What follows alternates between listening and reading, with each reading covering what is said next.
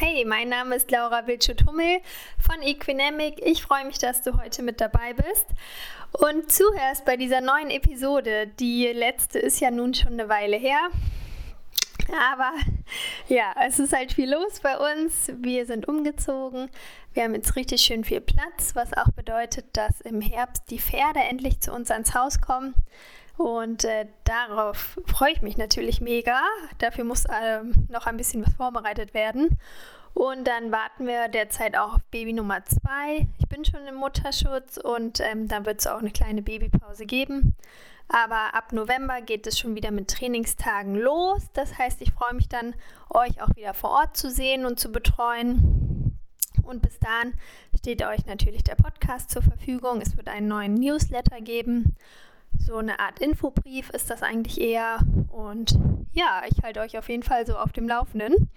Und zu diesem Thema Pferdehaltung, Selbstversorgung, wie man das optimal pferdegerecht, artgerecht, ähm, auch nach heutigem Kenntnisstand äh, aufbauen könnte, durfte ich mit dem Tierfilmer und auch, ich würde jetzt mal sagen, Pferdeverhaltens Forscher, Beobachter Mark Lubetzky sprechen. Das war ein sehr, sehr tolles Interview. Ich wünsche dir genauso viel Spaß dabei beim Zuhören. Gib mir gerne nochmal Feedback, ähm, was du vielleicht daraus für dich mitgenommen hast oder auch was deine Erfahrungen sind. Denn ähm, ja, Selbstversorger war ich ja nun auch schon an verschiedenen Stellen mit meinen Pferden. Aber die dann so direkt am Haus zu haben, ich glaube, das wird nochmal richtig toll, weil man einfach viel mehr mitbekommt, was die so den ganzen Tag machen. Und ich freue mich schon. Genau, so, noch kurz der Hinweis auf unseren Podcast-Partner helden.de. Ähm, wie immer, da kriegst du einen tollen Rabattcode, der ist unten in den Show Notes, also schau da nochmal rein. Und dann freue ich mich drauf, von dir zu hören. Und äh, ja, die nächsten Episoden stehen übrigens auch schon in den Startlöchern. Das heißt, schau immer mal wieder rein, was es Neues gibt. Oder abonniere einfach den Podcast, dann kriegst du das automatisch ähm, auf dein Handy oder auf dein Gerät, wo du die Podcasts dann hörst über deinen Anbieter. So, auf geht's.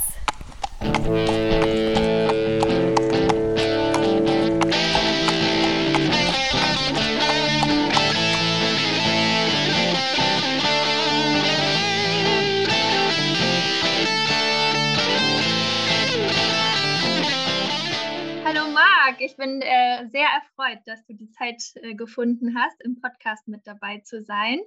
Ähm, erzähl einmal ganz kurz, wer bist du und äh, was machst du so, für die, die vielleicht deinen Namen noch nicht gehört haben? Ja, sehr gerne, Laura. Vielen Dank auch für die Einladung hier zum Podcast. Also ich bin ganz offiziell bin ich Tierfilmer. Äh, allerdings außer Pferden kommt mir nichts für die Kamera und im speziellen Wildpferde seit zehn Jahren mache ich also nichts anderes wie Wildpferde filmen fotografieren, beobachten, äh, so dass es sich bei mir vermischt. Also nicht nur reine Kameraarbeit, womit es angefangen hat, ähm, sondern ich sage mal, 80 Prozent ist tatsächlich auch Forschung und Beobachtung und das dann eben auch, auch äh, zu dokumentieren. Mhm. Und dafür lebe ich die Hälfte des Jahres zwischen Wildpferden und die andere Hälfte des Jahres zu Hause bei meinen Pferden. Und das versuche ich dann so mitzubringen, was ich da draußen in der Natur erlebe, um dann zu gucken, wie kann ich das für die Pferde zu Hause auch irgendwie natürlicher gestalten, sowohl von der Haltung als auch vom Umgang und der Kommunikation. Ja, total spannend. Genau darum soll es auch heute gehen. Also vor allen Dingen um dieses Thema Pferdehaltung zu Hause sozusagen. Ähm, bevor wir damit einsteigen, stelle ich immer gerne, also ich mache so ein kleines Kennenlernspiel sozusagen. Ähm, du kriegst äh, dreimal zwei Begriffe und wählst einfach ein. Musst den nicht unbedingt erklären, kannst du, aber ähm, genau, so ganz spontan. Und die erste Frage wäre Sommer oder Winter? Winter. Tatsächlich? Ach. Also wenn, wenn es darum geht, ähm, draußen bei den Pferden zu sein, Winter, weil das viele Vorteile hat, außerdem auch sehr interessant ist, die Zeit. Äh, Sommer ist ja doch eher heiß, Moskitos, Zecken und was alles Stimmt. da so rumkreucht ja. und rumfleucht. Und die Pferde jetzt wirklich auch im Hochsommer passiert da auch nicht viel. Ähm, sondern die stellen sich in der Regel dicht zusammen und sehen zu, eben, dass sie sich vor Fliegen und Hitze schützen. Mhm. Äh, hast du nicht so viel. Und im Winter hast du viele spannende Sachen. Ähm, wie auch das Verhalten, was sich verändert, so ein bisschen parallel zum Sommer auch, auch mit, dass die Dichter zusammenkommen, wenn es kälter wird, wenn das Wetter schlecht wird, ist natürlich auch echt eine spannende Geschichte. Dann Ja. das ganze Thema, was fressen die im Winter draußen, ist natürlich auch super spannend, weil sich das auch extrem unterscheidet von dem, was wir unseren Pferden im Winter zu Hause geben. Bei uns Menschen Aha. ja auch. So, wenn ich Ja. jetzt im, im Winter in, gut, ich gehe nicht in den Supermarkt, wir sind ja fast Selbstversorger hier und machen sonst noch ein bisschen Bioergänzung. Ähm, aber normal, wenn man in den Supermarkt geht, dann kriegst du im Winter alles, von Orangen bis Erdbeeren und Salat und weiß der Geier was. Das ist ja völlig unnormal. Hm, stimmt, Und, klar. und für Ja. Tiere ist es, die sind da noch ein bisschen dichter dran an der, Na- an der Natur und die Wildpferde ganz besonders. Ähm, das ist einmal sehr spannend. Und dann haben wir eben auch noch die Sache, dass wenn wir Schnee haben, dass man dann Tierspuren auch sehr, sehr gut verfolgen kann. Nicht nur von den Pferden, sondern dann eben auch von den Beutegreifern, also von Wölfen, ja, im Winter Mhm. hauptsächlich von Wölfen dann, ne? Äh, wo das natürlich dann auch interessant ist, weil man genauer gucken kann, wo laufen die, wo halten die sich auf und solche Sachen. Also der Winter ist, we- wenn ich raus darf, dann, auch wenn es, man kann sich ja warm anziehen und dann eben im Okay. Winter, ja. Ah ja, sehr cool. Okay, das hätte ich jetzt gar nicht gedacht. Das ist ja spannend. Ähm, die andere Frage bezieht sich eher auf dich. Kaffee oder Tee? Kaffee. Sehr Aber außer wenn ich, eindeutig. in, wenn ich in England bin, dann trinke ich, also, oder nee, zu Hause Kaffee und unterwegs Wasser und vielleicht dann mal, wenn ich irgendwo bin, einen, einen heißen Tee oder so. Aber ähm, Kaffee ist tatsächlich zu Hause. Jetzt bin ich die letzten, letzten Wochen zu Hause gewesen, deshalb kam sofort Kaffee. Okay, cool. Und in England sagst du, dann äh, ist der Tee da besser oder äh, Keine Ahnung. also ist das, da ist gibt es das ja nicht so viel Kaffee immer noch nicht. Du kriegst auch Ah, in England okay. Kaffee. Ich war ja lange Zeit in England, auch mit Nexmo Ponys äh, ähm, im Süden Englands. Und äh, wenn du in den Teeroom gehst, dann trinkst du halt einen Tee. ja Äh, klar. ne? so, Da wird auch gar kein Kaffee angeboten wahrscheinlich oder äh, Doch, gibt es auch. Ach tatsächlich, okay. Ja, ich glaube, Kaffee gibt es überall auf der Welt, glaube ich. Ne? Okay, würdest du eher äh, über den Strand galoppieren oder im Schritt äh, durchs Gebirge reiten? Also so richtiges Gebirge halt. Tja, jetzt muss ich mich ja mal total outen. Ne? Wir wohnen ja hier an der Ostsee, fast direkt am Strand. Seit, Ah, ja, seit okay. 25 Jahren. Ich bin noch nie am Strand geritten. Ich bin noch nie am Strand geritten, weil ich da einfach keine, wirklich keine Lust zu habe. Aber durchs Gebirge bin ich schon häufiger geritten, also früher zumindest auch. Ähm, Mhm. und das war auch meine erste, das erste Mal, dass ich auf dem Pferd gesessen habe, war im Gebirge, im Taurusgebirge in der Türkei. Ähm, ja, da bin ich das erste Mal aufs Pferd und dann durch die Osttürkei geritten und das ist da auch ziemlich bergig und das war total cool. Wow. Ah, Also als Reitanfänger auch? Oder schon, also hast vorher schon ein bisschen geritten? So, Nee, oder war das. Das erste Mal auf dem Pferd habe ich in der Türkei gesessen und bin dann Ach, durch die Türkei geritten. Genau. Mit ja meiner spannend. damaligen Freundin, heutigen Frau. Oh, schön. Ja. Ja, genau. Und da- das war auch das ja mein Erlebnis, wo ich gesagt habe, als ich dann zurückgekommen bin, hm, da war ich 19, ich will auch mit Pferden arbeiten. Aha, okay. So, das war der Auslöser. Ich glaube, das war für mich auch sehr wichtig, dass, oder also ich kann mir nicht vorstellen, wenn ich in der Reithalle irgendwie das erste Mal auf dem Pferd gesessen hätte in so einem normalen Ja, Reitunterricht, dass ich gesagt hätte, so, yeah, das ist das, geil. was ich machen will, ähm, den Rest meines Lebens. Aber das war natürlich, wir waren da fernab der Zivilisation, sind tagsüber dann geritten, dann haben wir die Pferde freigelassen am nächsten Morgen, dann haben wir die wieder gesucht und eingefangen und dann ging es weiter. Und das war, das war natürlich so diese Kombination zwischen Natur und Abenteuer und den Tieren dann aber auch. Das, das Hm. war das, was mich dann gepackt hat und was ich letztendlich bis heute mache. Heute gehe ich dann aber zu Fuß. Ah ja, genau, das, da, dazu kommen wir auch noch. Das äh, interessiert mich natürlich auch. Wie sieht denn das äh, bei euch zu Hause aus? Also du hast drei Pferde, glaube ich. Ja. Ja, genau. Ähm, ja, wie, wie wohnen die? Also wie, äh, wie ist so ihr Lebensraum gestaltet quasi? Ja, die wohnen so naturnah wie möglich. Natürlich ist es, äh, wenn ich nach Hause komme aus der Wildnis, fühlt sich das trotzdem an wie eingesperrt. Aber für mich Mhm. als Mensch auch. Also das ist da kein großer Ja, Unterschied. okay. Ähm, aber trotzdem, also wir haben schon immer, also vom, vom ersten Tag an in Offenstall und Weidehaltung, also Paddock, Weide, Offenstall, diese Kombination und auch so, dass die ganzjährig auch auf Weide können und sich möglichst ihr ganzes Futter selber suchen können. Mhm. Das ist so das, ähm, das gemacht haben. Und jetzt haben wir mittlerweile zwei Pferde, die schon ja, älter sind und eins sehr, sehr, sehr viel älter oder sehr, sehr alt ist. Und das bekommt dann natürlich auch Futter dazu, weil das sonst äh, nicht mehr funktionieren würde. Mhm. Aber ansonsten sollen die sich halt ihr Futter selber suchen. Das ist so der Ansatz und eben auch in der Gruppe und, und das so natürlich oder naturnah wie möglich. Ja, da bist du ja sicherlich ständig auch am, am Optimieren und also da hast du ja sicherlich viel von den Wildpferden gelernt, denke ich mal, ne? für, die, für die Pferde zu Hause. Das hast du ja auch schon angesprochen. Ähm, wie hast du denn, war das Zufall, wie ihr eure Gruppe zusammengestellt habt und dass es drei Pferde sind? Oder hast du da auch irgendwie so die zum Thema Herdenzusammenstellung und Herdenleben das irgendwie bewusst gemacht? Also es waren früher mehr Pferde. Ähm, es werden jetzt immer weniger und es kommen halt auch keine neuen mehr dazu. Deshalb werden es eben auch, auch weniger. Die leben nun nicht ganz allein, die drei, aber das ist halt die, die Gruppe, die einen engen Kontakt hat. Aber unsere Nachbarn zu verschiedenen Seiten haben auch Pferde, sodass die da zu anderen Gruppen auch noch Kontakt haben. Und ähm, das ist eigentlich auch so, so dass wie ich das sehe, dass ich nicht eine, ich sage ich mal eine Gruppenhaltung und habe eine Gruppe, sondern im Idealfall mehrere Gruppen, so dass ich das wie in der Natur habe, wo sich auch mehrere Herden zu einem Herdenverband zusammenschließen und ich dann eben auch unterschiedliche Herden habe. Und ähm, lieber wäre es mir, wenn da keine Zäune dazwischen wären, aber das mhm. ist natürlich schwierig mit, mit den Pferden nicht, aber mit den Menschen. so, ja. Das, äh, Selbstverständlich, jeder hat sein eigenes Land, was ihm gehört und auch seine Pferde. Viele haben dann Angst, dass irgendwas passieren könnte oder keine Ahnung, weiß ich nicht, in anderen Ländern ist es ein bisschen lockerer alles als in, in Deutschland.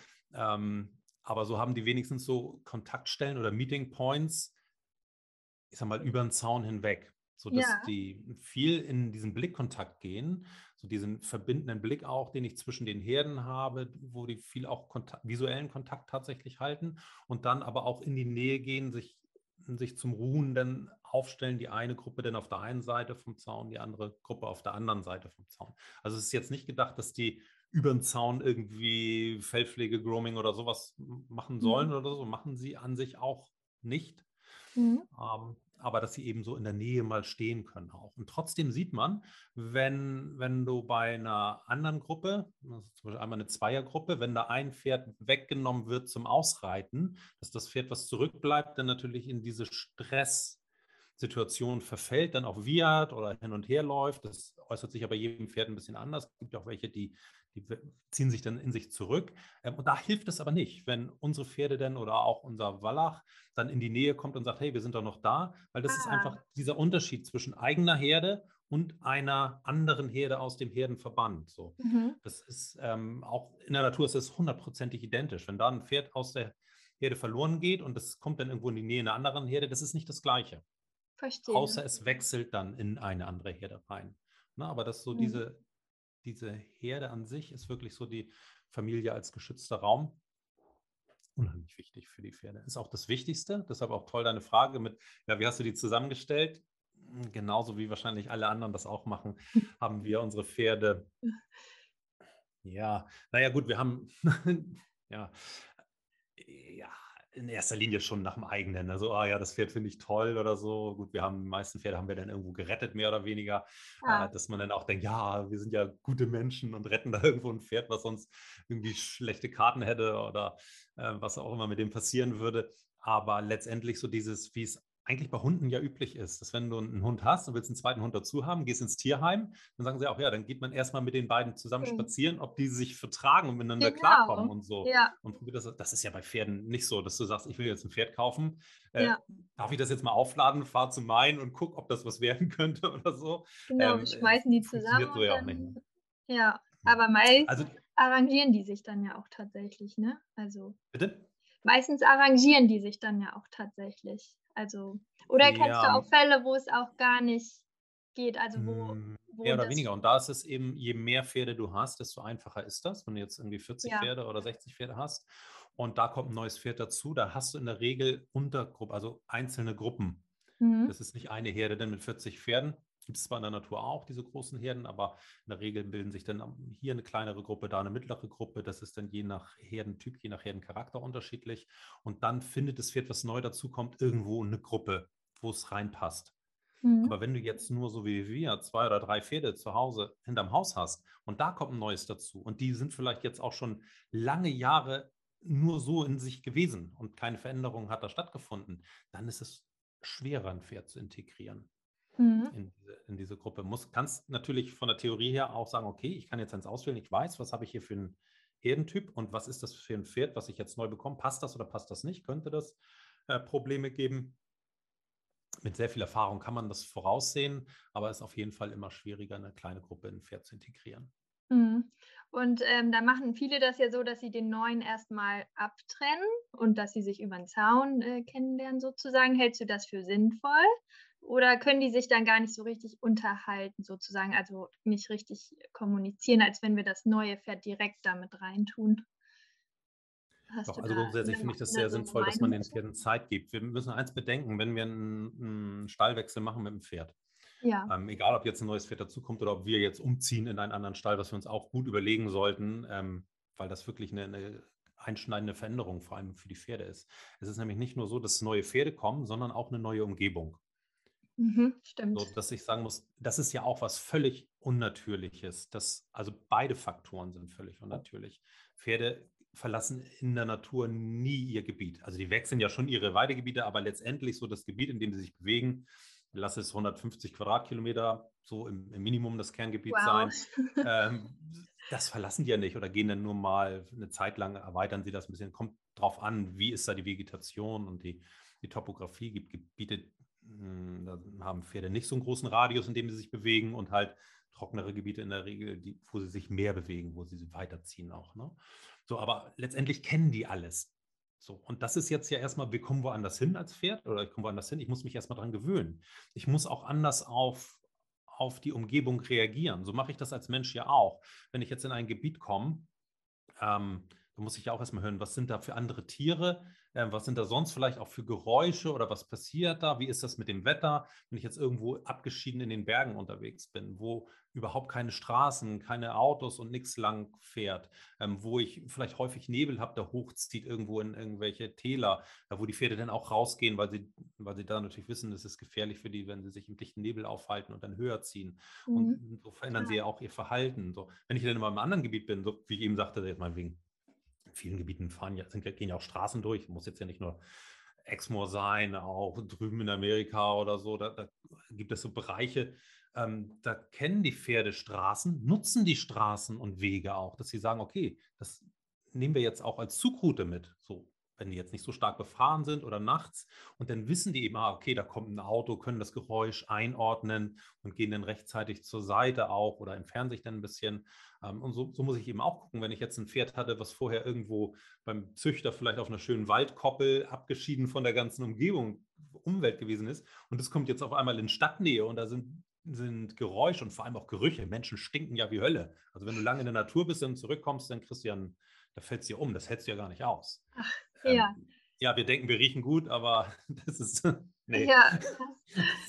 so, also das sind ja unheimlich viele verschiedene Gerüche, die da auf die einen stürzen und Geräusche. Okay. Und da müssen die sich, glaube ich, auch erstmal dran gewöhnen, erstmal, dass das jetzt völlig was anderes ist. Und dann ist es schon gut, wenn die Sichtkontakt haben zu den anderen Tieren ähm, und die auch erstmal kennenlernen. So ist es in der Natur ja auch. Ein Herdenwechsel geht nicht von einem auf den anderen Tag. Das geht über mehrere Wochen, manchmal über mehrere Monate, bis sie dann wirklich ihre Herde gewechselt haben. Wow. Und manchmal gehen sie dann auch rein und dann wieder zurück, gerade wenn die noch jünger sind, immer wieder zurück zu Mama. Das ist ja nur menschlich, oder?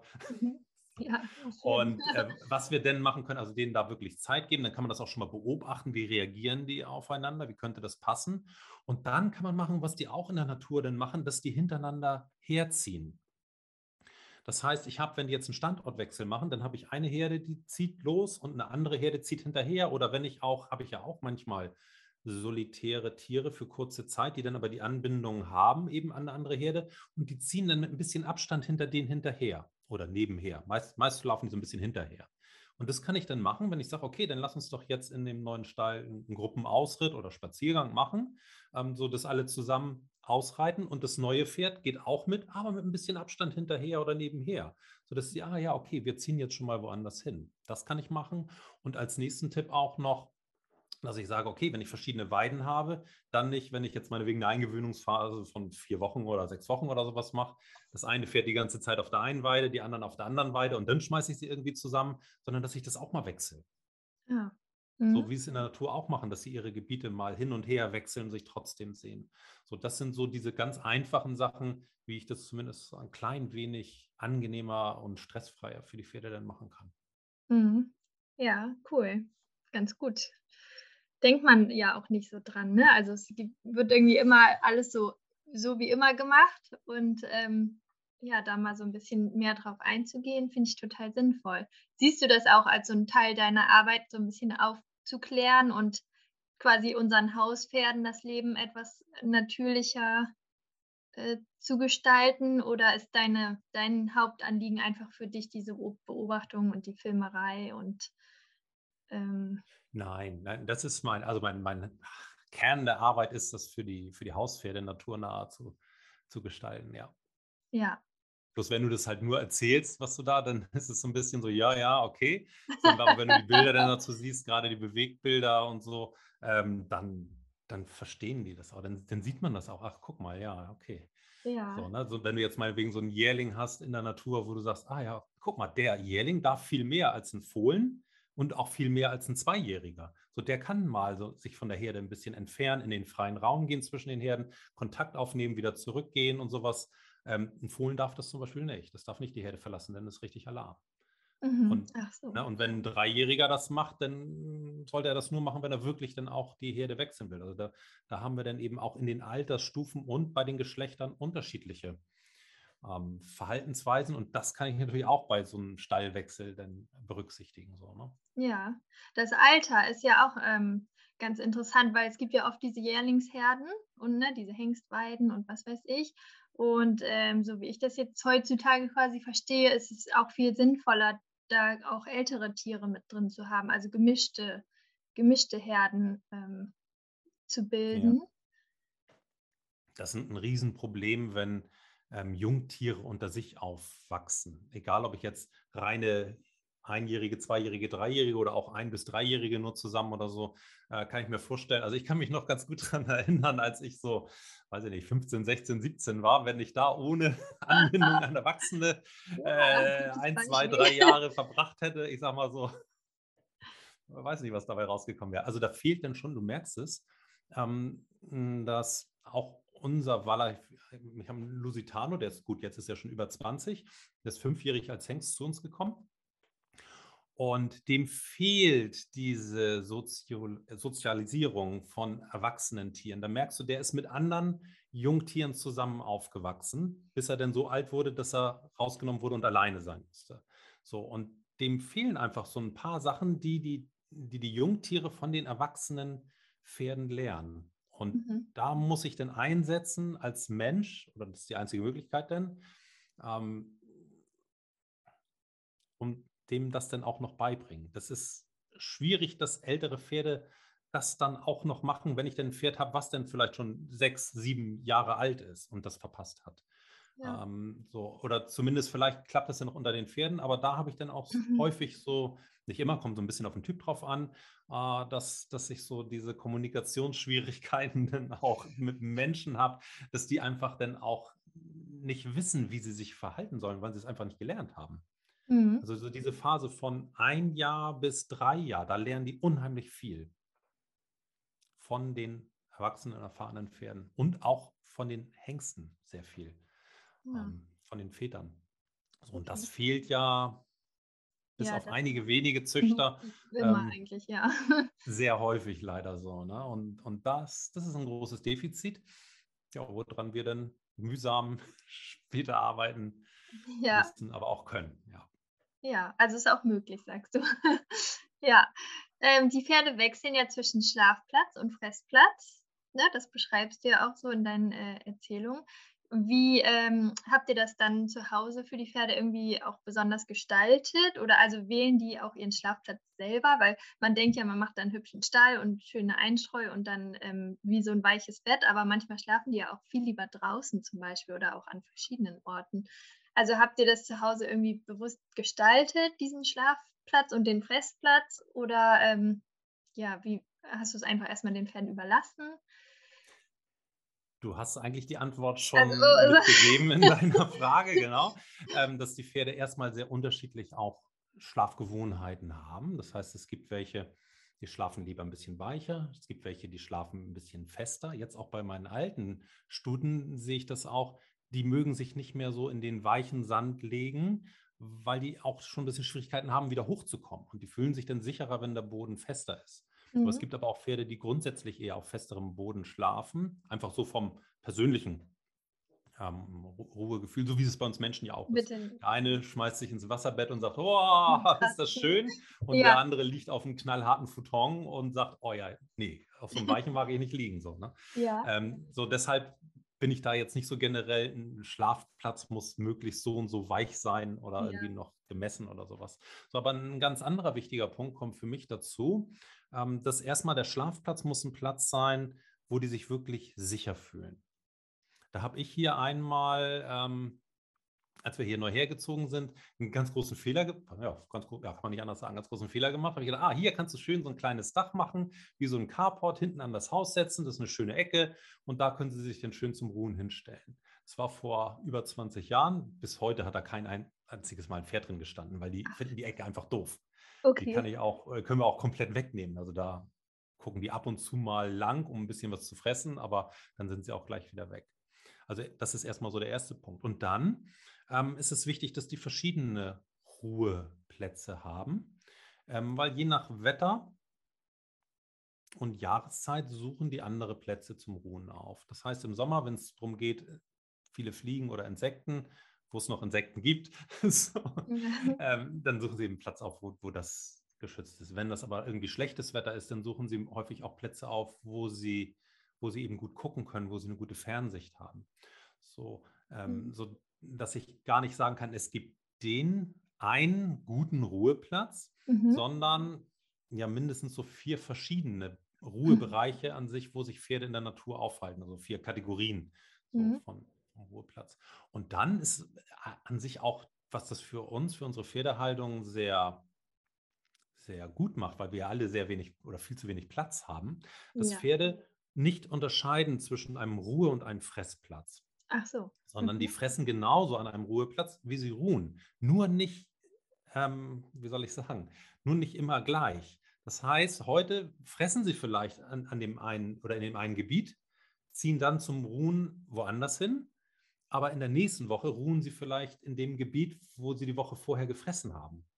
Das heißt, ich kann ja so natürliche Windschutz machen wie Hecken oder auch oder, oder Bäume, also viel über Vegetation, die sie eben auch fressen, aber eben auch zum Schutz zum Ruhen genauso nutzen. Mhm. Also, dass ich davon wegkomme vom Gedanken, ich habe Fressplätze und ich habe Ruheplätze, sondern mhm. ich habe insgesamt einen natürlichen Lebensraum und habe den aber sehr unterschiedlich gestaltet, so dass die Pferde dann immer je nach Bedarf wählen können. Wo fressen sie jetzt gerade und wo ruhen sie gerade?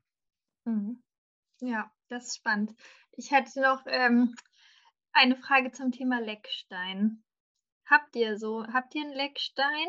Und es kommt ja was in Mode, diese Leckstein-Bars, dass man da, weiß ich nicht, fünf Stück hinstellt und äh, die können sich dann aussuchen, was sie nehmen und was da alles drin ist, keine Ahnung. Aber ähm, hältst du das so für das Hauspferd für, für nötig oder auch für spannend, dass sie dann halt gucken, wo sie selber rangehen? Ah, und es wird ja auch so ein bisschen diskutiert, ob sie diese Instinkte, die die Wildpferde so haben zum Thema Kräuter aussuchen und äh, Giftpflanzen meiden, ob das unsere Hauspferde quasi auch noch haben. Vielleicht kannst du in die Richtung noch mal was erzählen? Ja, also die Instinkte haben sie auf jeden Fall. Und es ist ganz witzig, wir machen gerade diese Woche einen Vortrag über Kräuter, mache ich zusammen mit meiner Frau und haben einmal kurz durchgezählt gestern, so wie viele Kräuter finden wir auf Anhieb auf unseren Weiden und haben da bei 50 aufgehört. Wow. Ähm, also es ist wahnsinnig viel, ähm, was man, wenn man über viele Jahre hin der Natur auch so ein bisschen ihren Lauf lässt Mhm. Und das natürlich auch noch unterstützt und den Boden auch entsprechend ähm, ja, im Griff hat oder nicht überstrapaziert, was dann da eben auch wachsen kann. Und da kannst du schon auch sehen, dass die Pferde ganz gezielt, also wenn wir Pferde beim Fressen, das kann ja wirklich jeder machen, ähm, dann sehen wir ja so, ah, guck mal, das, das fressen sie nicht, egal ob das jetzt Kräuter sind oder Gräser sind. So, und ähm, wissen die eben ganz genau, was ist was und was brauchen die auch. Und wenn wir das selber probieren, sollen wir aber wirklich sicher sein, was das ist. Nicht alles können wir essen, was auf der Pferdeweide äh, wächst, ähm, aber vieles ja eben auch als Mensch. Ähm, so, und wenn wir das dann eben selber auch essen, dann merken wir ja auch, wie unterschiedlich das schmeckt. Mhm. Okay, ja ähm, können wir vielleicht auch vergleichen, wenn wir Salat nehmen bei uns aus der Küche, schmecken die ja auch unterschiedlich. Ein, Kopfsalat oder jetzt so ein Endivensalat oder, oder Rucola oder sowas. Und so ist es ja mit allen Gräsern und, und mhm. Kräutern auch, sodass ja. sie genau wissen, was, was sie fressen und dann auch ganz gezielt dahin gehen. Bei uns zu Hause auch nicht nur Kräuter, sondern auch, wenn wir Büsche haben, also die ganz einfachen Sachen, Haselnuss, Hunsrose, also Hagebutte, äh, Birken, also so, so, Sachen, die jeder Weide, ähm, die jeder eigentlich haben sollte für seine Pferde, so wirklich als okay, Basis. Gut. Ja, Futter gut. auch. So, und dann kannst du eben sehen, dass sie sagen, okay, jetzt, jetzt gehen wir halt da hinten hin, wo, wo viele Hundsrosen wachsen oder im Winter halt an die Brombeerhecke, ähm, wenn das andere nicht mehr so da ist, aber die Brombeerblätter eben doch noch ein bisschen grün sind, ähm, gehen sie da eben hin zum Fressen, sodass sie das ganz genau wissen. Und ähm, aber um auf deine Frage zurückzukommen, ja, wir wir haben auch Salzlecksteine hängen, wir haben auch Mineralfutter hängen und wir haben auch getrocknete Kräuter hängen, teilweise selber getrocknet ah, ähm, und, und, geerntet, ja. ähm, teilweise aber auch zugekauft. Allerdings nur Einzelkräuter, keine mhm. Kräutermischung und die auch äh, verteilt in, ja, so in, in Hängeeimern, an, an Zäunen und also Aha. wirklich weit auseinander, sodass die Pferde noch wissen, ah ja, okay, jetzt will ich vielleicht irgendwie ein bisschen Ackerschachtelhalm oder, oder ein bisschen Mariendiesel oder sowas. Und dann laufen sie eben dahin und fressen das. Und wenn sie das aber nicht haben wollen und nicht brauchen, dann bleibt das da auch drin liegen, dann gehen sie da nicht ran. Das kann auch manchmal von Jahr oder ist auch von Jahreszeit zu Jahreszeit sehr unterschiedlich und eben auch von dem einzelnen Bedarf. Und da kommt es dann auch noch dazu, dass also meine Frau macht ja Phytotherapie, das ist Pflanzenheilkunde für, für Tiere auch ähm, dass sie da natürlich auch genau sieht und guckt, ah, guck mal, der frisst das oder die frisst das und sowas, hm, da könnte irgendwo, also das ist ja auch so ein bisschen so ein, ja. kannst du ja fast schon diagnostisch auch benutzen, gerade so bei älteren Tieren, dass du sagst, ah, da, da kann irgendwo was im, ins Ungleichgewicht geraten. Ähm, aber im bestimmten Bereich ist es natürlich auch normal, dass sie das eben zu sich nehmen können. Und ja, ja, mit, mit dem Salzen, ist es auch so, dass wenn du Pferde hast in der Natur, hatten wir vorhin ja schon mit den Straßen und wenn dann im Winter Salz gestreut wird, hast du das häufig auch, dass die Tiere dann zu den Straßen gehen, um das Salz von den Straßen zu lecken, dieses Streusalz. Ah. Das ist auch was, was ganz Normales, auch leider was ziemlich Gefährliches dann. Ne? Ja, natürlich, ja, klar. Salz lecken. Ähm, ansonsten siehst du das relativ selten, dass Pferde jetzt am Boden lecken, um Mineralien aufzunehmen. Also es ist wirklich sehr selten zu beobachten in der Natur. Auch weil du normalerweise in, ja, in den meisten Gebieten nicht so diese offenen Sandflächen hast, sondern also wenn du jetzt nicht in Halbwüsten oder Wüsten unterwegs bist, dann hast du halt eben sehr schnell eine Vegetation auch. Mhm. So, und dann kommen ja aber eben auch die ganzen Inhaltsstoffe über die Vegetation aus dem Boden raus oder aus dem Wasser dann auch, aus den Wasserstellen. Ach so, ja. So, das wär, Wasser wäre auch noch so ein Punkt für die Haltung, wo man auch ähm, ja. sowohl für die Pferde als auch für, die, für uns Menschen schon gut überlegen sollte, äh, ja. äh, was trinkt man für Wasser. Ja, also was für Wasser und vielleicht, also auch ja, wie man es äh, anbietet. Ne? Also ähm, ja. so, so Selbsttrinken sind ja auch eher unnatürlich, sage ich jetzt mal. Ne? Also ähm, wo die sich ne, das selber mit der Nase dann, also alleine diese Mechanik schon vermutlich. Also und viele Pferde trinken ja lieber auch aus das alte Wasser, sage ich jetzt mal, aus so einem Bottich bevorzugt. Ähm, ja, also zum, zum Trinken in der Natur, also klar, selbst trinken ist, ist ja genauso was Künstliches, wie als wenn ich ja. Futter in Trog schmeiße und so. Ne? Ähm, so dass offene Wasserstellen immer gut sind, auch von der Trinkhaltung her, dass das nicht so ah, ja. hoch ist, sondern Klar. schon auch bodennah. Also in den seltensten Fällen, also ich habe jetzt noch nie irgendwie ein Pferd am Wasserfall so mit Kopf nach oben trinken ähm, sondern ja eigentlich schon immer irgendwie vom Boden. Und dann habe ich aber ja verschiedene Wasserstellen auch. Ich habe einmal stehende Wasserstellen auch, aus denen sie trinken. Das mhm. kann sowohl Grundwasser sein oder auch Regenwasser, auch aus Pfützen oder eben aus größeren Wasserleuch, äh, ja. Löchern, aber genauso auch aus kleineren Bachläufen. Jetzt so aus richtig großen Flüssen gehen sie eigentlich auch nicht so bei. Und auch wenn das so eine starke Fließgeschwindigkeit hat, auch eher selten. Aber so, so kleine Rinnsale, die so ein bisschen so langsam so vor sich hinlaufen, das schon. Mhm. Und in, in den meisten Gebieten oder wo dann auch Quellgebiete sind, also wo Wasser aus dem Boden hochkommt, da gehen die natürlich auch gerne hin. Und das ist dann ja auch eher so ein, also eine Quelle ist eher selten, dass irgendwie so ein Wasserstrahl aus dem Felsen kommt, sondern es ist ein ganzes Gebiet, wo das Wasser dann hochdrückt und dann langsam sich zusammensammelt und dann sich zu so einem Rinnsal bindelt, äh, bündelt.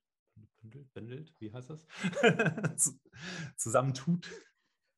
Ähm, und da gehen die eben auch, da ist manchmal auch so eine Kombination aus Fressen und Trinken, so weil da dann ja auch häufig frisches Grün wächst und, und frische Pflanzen, so dann fressen sie und nehmen beim Fressen dann eben auch schon viel Feuchtigkeit auf oder trinken dann nebenbei immer mal so in kleinen Schlucken dann auch.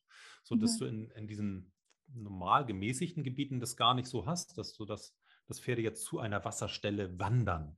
Das hast Ach du so, wirklich nur in okay. trockenen Gebieten oder im Sommer dann halt. Ne? Aber in, ja. in vielen Gebieten, gerade wenn es dann auch regnet, dann haben sie an sehr, sehr vielen Stellen dann auch Wasser. Ja, wie habt ihr das dann? dann eben einmal Quellwasser und einmal Regenwasser, also diese beiden Sorten, okay. wenn man das so. Ja, und wie habt ihr das zu Hause dann gelöst? Also wie bietet ihr Wasser an? Ja, ähnlich. Okay. Bloß dann halt in Kühl. Nicht vom, also es gibt auch Pfützen, trinken unsere Pferde aber auch eher selten draus, aber äh, sowohl mhm. Regenwasser als auch, naja, Quellwasser, Brunnenwasser ist es dann, was wir hier, also ja. das Wasser, was wir auch trinken. Dann. Ah ja, genau. okay. Genau. aber auf jeden Fall offen, genau. Ja, Okay, und wie verbringst du am liebsten Zeit mit deinen eigenen Pferden? Du hast ja vorhin schon angedeutet, eher spazieren als reiten. Ähm, ja, so, mit meinen oder? eigenen Pferden gar nicht vom Hof gehen, sondern nur auf unserem Aha. Gelände bleiben. Und da ist es. Um da auch keinen rauszunehmen aus der Herde, also auch um das zu vermeiden, dass du die quasi. Ich trenne die nie voneinander. Mhm. Also die können sich hier frei bewegen bei uns auf dem ganzen Hof, können auch bis ins Haus rankommen. Und ich würde es so bezeichnen, dass wir zusammen mit denen leben. Ja.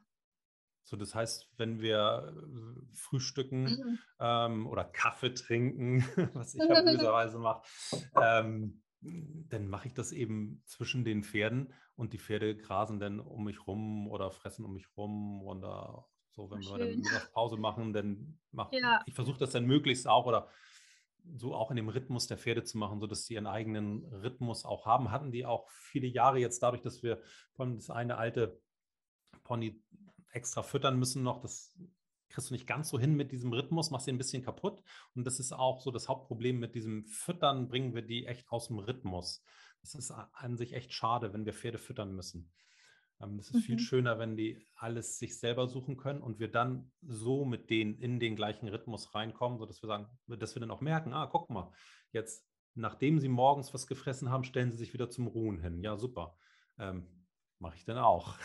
So, ja. Also dieses, wenn, du, wenn, du, mit den Pferden in einen Rhythmus gehst, ist es ein unheimlich angenehmes Leben so. Und wenn okay. du nicht so dieses Leben, was wir Menschen kennen, von, von dann bis dann arbeite ich und in der Pause esse ich schnell und so, ne? mhm. Für Pferde ist es ja andersrum. Die, das Fressen ist ja eigentlich eher Arbeit für sie und dann machen sie eine Pause und ruhen. Und wenn ah. wir das auch so machen, dass wir viel langsamer essen und dann auch viel mehr Pausen machen und viel weniger Aktivitäten, wenn es irgendwie geht. Also es ist ja eigentlich eher so wie Urlaub. Ja. Ähm, mhm. Wenn wir uns das so einteilen können und dann auch abstimmen können auf unsere Pferde, dann kommt so ein gemeinsames Lebensgefühl auf. Das ist das, was das wir so anstreben mit unseren hört sich Pferden. Sehr schön an, ja. Findest du äh, dann so automatische Heufütterung problematisch und Heuschränke und so, die so Zeitschaltgeschichten haben? Ja, also, alles, was zugeteilt wird, ist an sich problematisch für Pferde. Ja. Ich war, das ist natürlich immer so dieser Spagat zwischen, wie kriegen die Menschen das gemanagt und, ja. und wie geht es. So, wir füttern auch das ganze Jahr über Heu zu, äh, tatsächlich, aber verteilt. Mhm. Ähm, und das, da muss ich so eine kleine Einschränkung machen, sowohl also das an sich draußen in der Regel, aber auch mal drin. So, wenn wir jetzt halt echt sehr viel mit, mit Kribbelmücken mal haben oder so aufgrund der Wetterlage, wenn es jetzt gerade viel geregnet hat, danach warm wird und sowas, dann lasse ich die auch nicht draußen fressen, sondern dann können sie natürlich auch, und dann gehen sie auch rein und fressen dann drin in einem großen Laufstall dann auch mal Heu. Aber ja. eben möglichst auf dem Boden und möglichst viel verteilt.